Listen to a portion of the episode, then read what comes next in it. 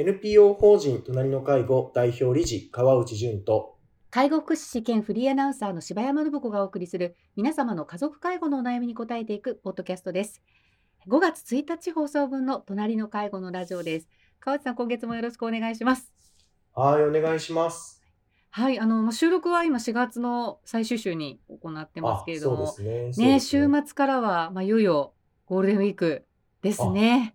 そうでした。4月の29はい、が週末から入りますねそうですよね。もう、確か昭和の日はいですよね。そうです昭和の日でっていますね。はい、合っていますね。ありましたでございます 緑の日とか言ってたね、ああ、ですよね。そうそうでした、そうでした、そうでした。今はもう昭和の日で昭和の日に。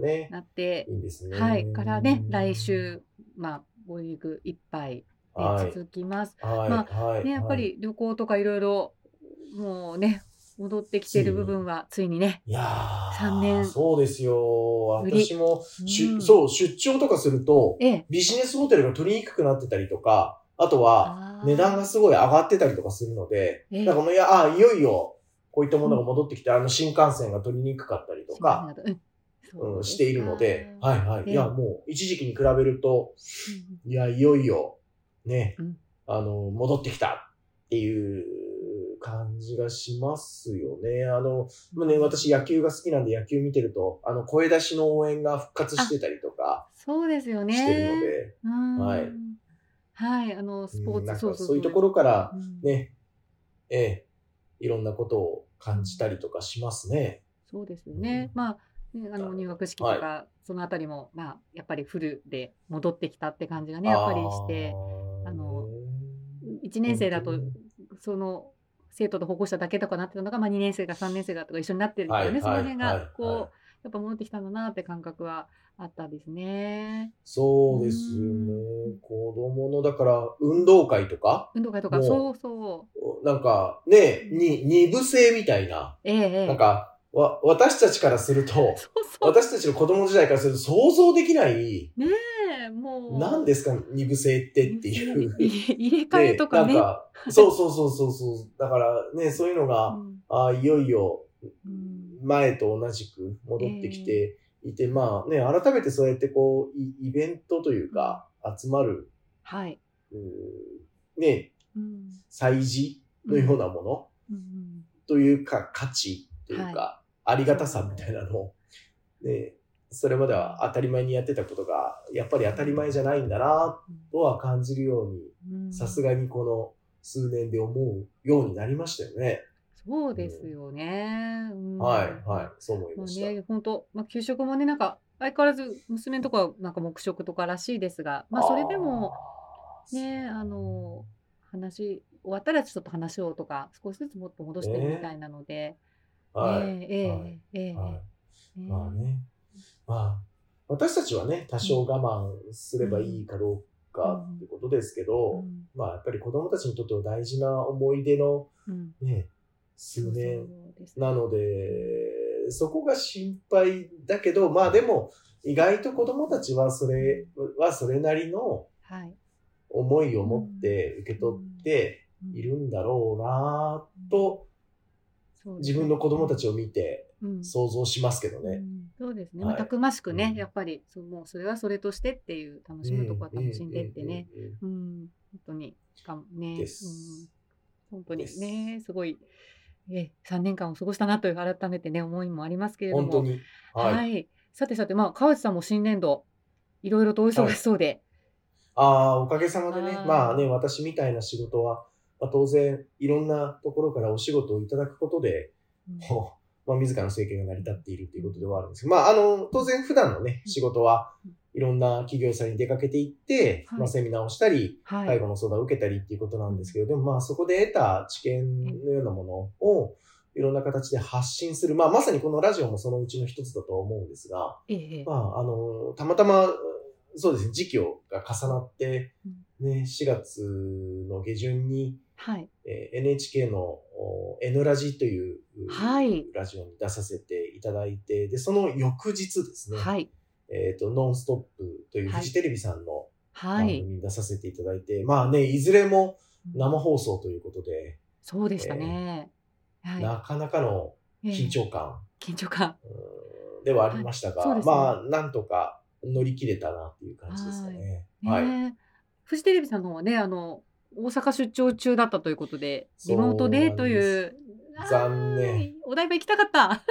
いやー、まあ、行きたかったですね。まあ、お台場のスタジオに行って、いや、あのー私、まあね、以前からお伝えしてるかどうかあれですけど、まあね、えー私は TBS ラジオをよく聞いているので、はい。えーあ竹山さんは、この3月まで、はい。お昼の帯番組であるうん玉結び玉結びの月曜パートナーさん、そうです、そうです。なんです。ええ。えーその憧れの人で、玉結びのそはい。の武道館イベントがあったんですけど、まあ当然私そこを見に行っていて、はい。うん。で、私竹山さんのそこのきっかけから、はい。あのー放送禁止っていううん。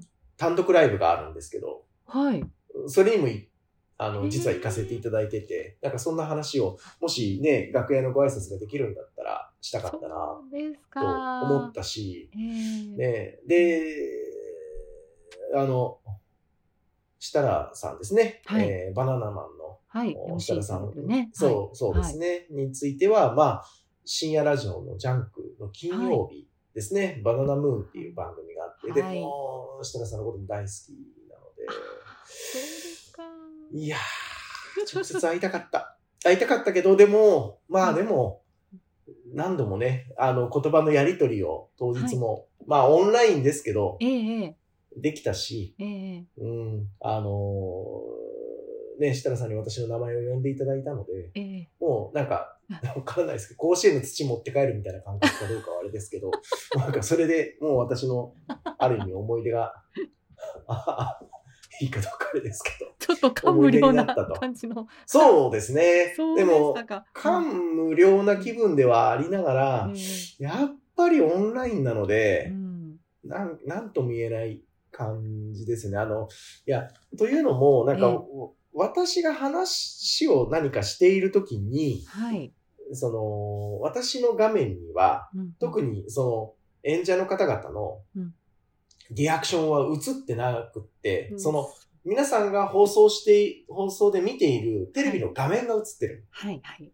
だから、私はうん、私が話してる画面が映ってるんですよ。ええだから、皆さんがどんなリアクションで見て、私の話を聞いてくださってるか全然わからないんはいで。す。であのも、声は聞こえてくるから、あちゃんと聞こえてるんだろうな、届いてるんだろうなっていうことを想像して、はい。もう、もう言いね言い切るしかないとう思いながら。んそうですね。中や継の状態ですよね。いう本当に。そんな感じでした。ね。ええ一方そうそう、本当に、まあ、そうそうそうそうそうう。そう、だからね、でもね、か。もうしょうがないかなと思いながら。ん、ね、まあね、大阪はでい。対面でぜひはい。ご相談して、させていただきたい方が何人もうん。と実はいたので、えもうこれは当然外せないえ。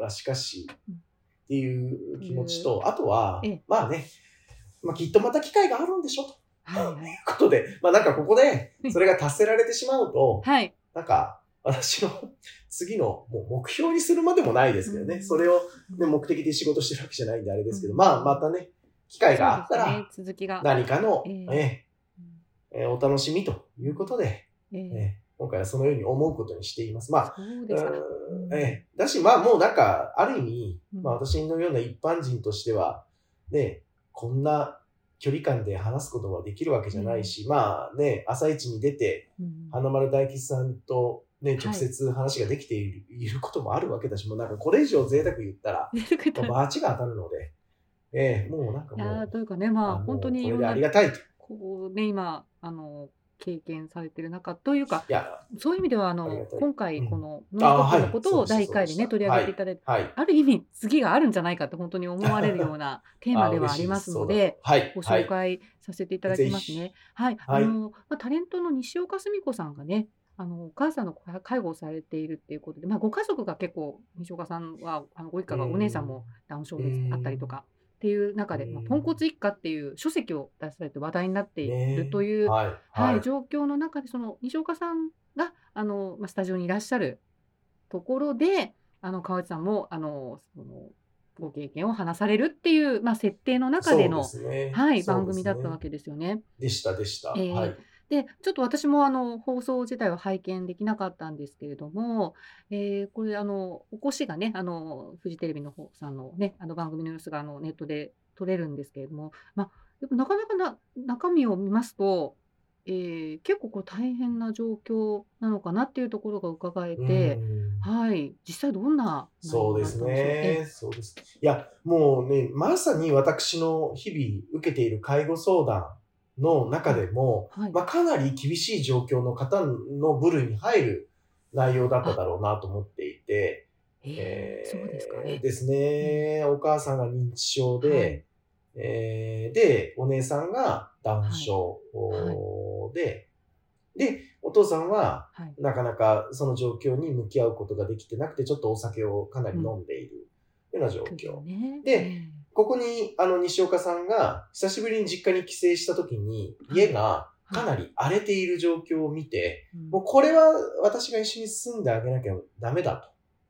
思って住み始めたというような内容なんですけど、ええ。でも、本当にこう西岡さんにかかってる負担がかなり厳しい状況になってきていて、お母さんと何度も何度も喧嘩しちゃうんですよね。まあ、しょしょうがないと思うんです。あの、ねいやいや、で、家族なんだから優しくしなきゃ、みたいな風に、一般的に思われるかどうかあれですけど、でも、この状況で、娘としてお母さんと喧嘩せずに済むっていうことはありえないよなと思うし、でも、おお母様の症状を勝手ながら推測すると、はい、お母様としても自分の娘だからこそかなり感情的になっている。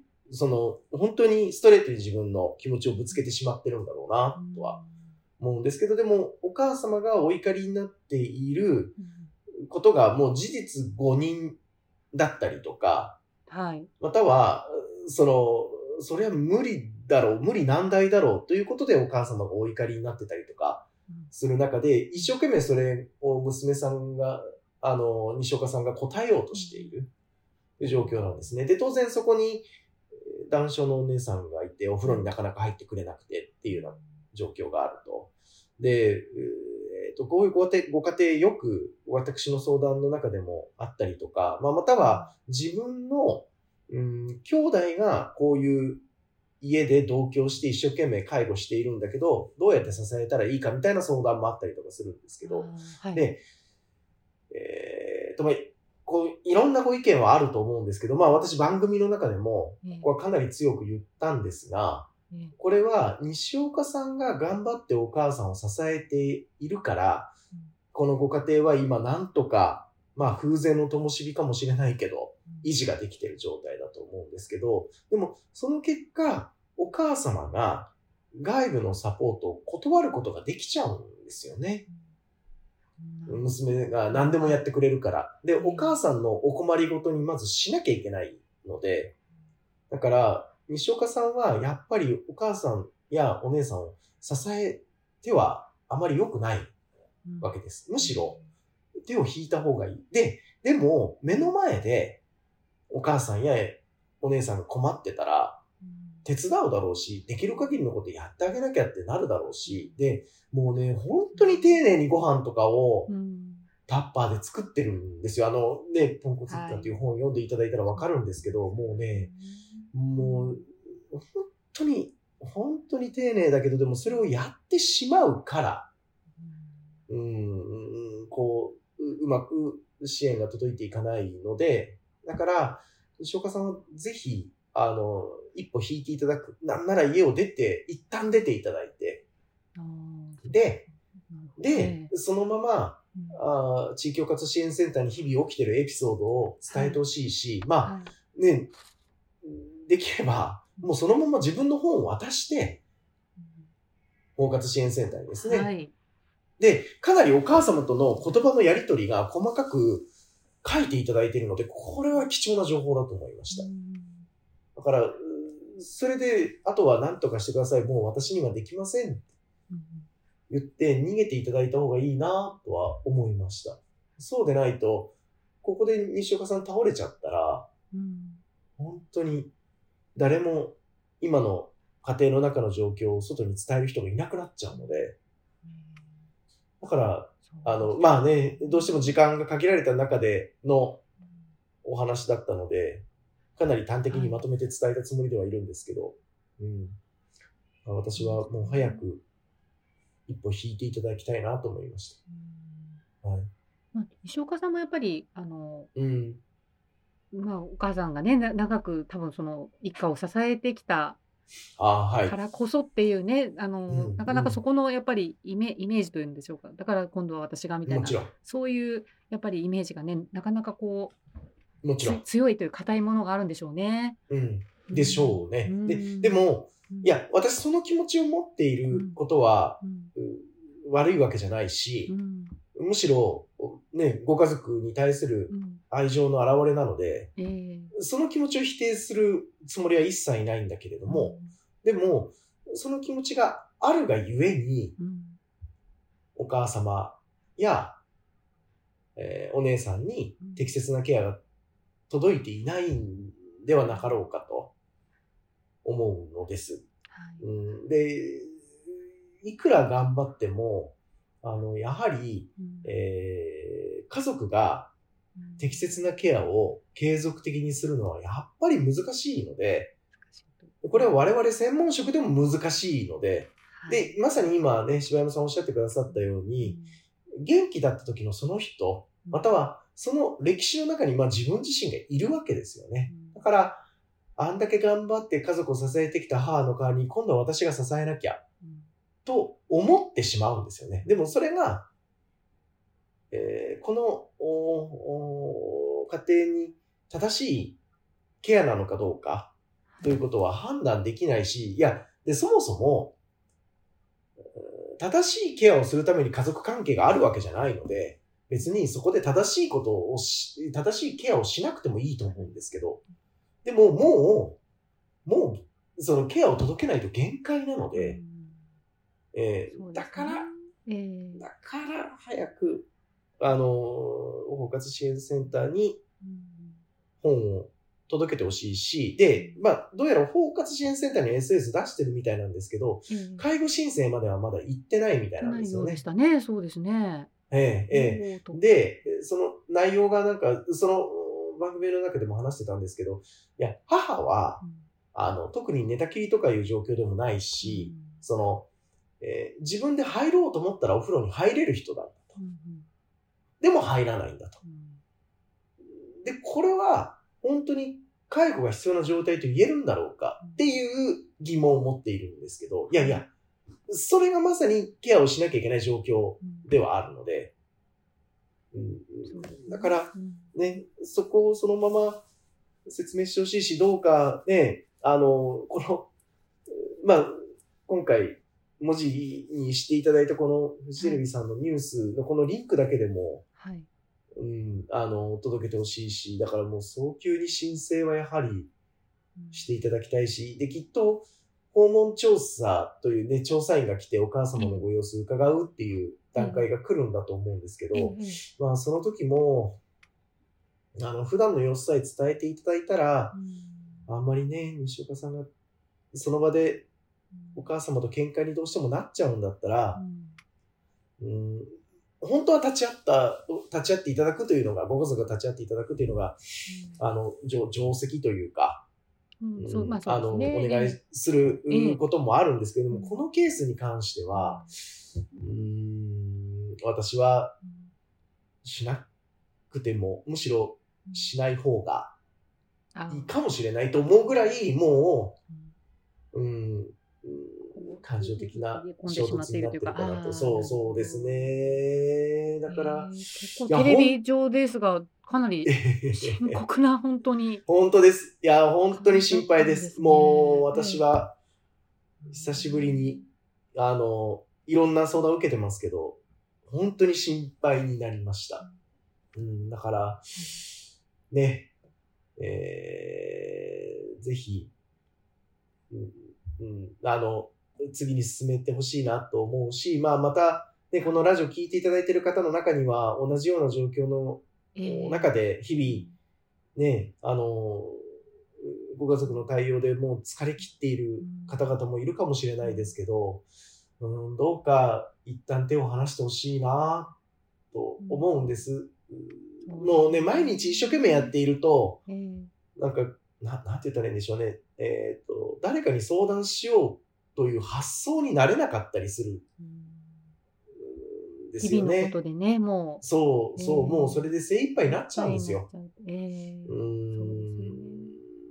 なんですよねだから、西岡さんのようにこう、あのー外に発信できる、そこでその気持ちが発散できるような場がある方で良かったなとは思うし、またそこから支援につながる可能性もあるので、でも、ね、一般の方はそうはいかないわけで、うん。本当ですね。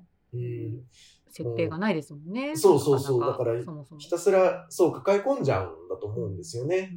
うん、だから、どうか、ね、うん、もし今大変な状況にある方々は、その自分の辛さはい。ですよね。はい。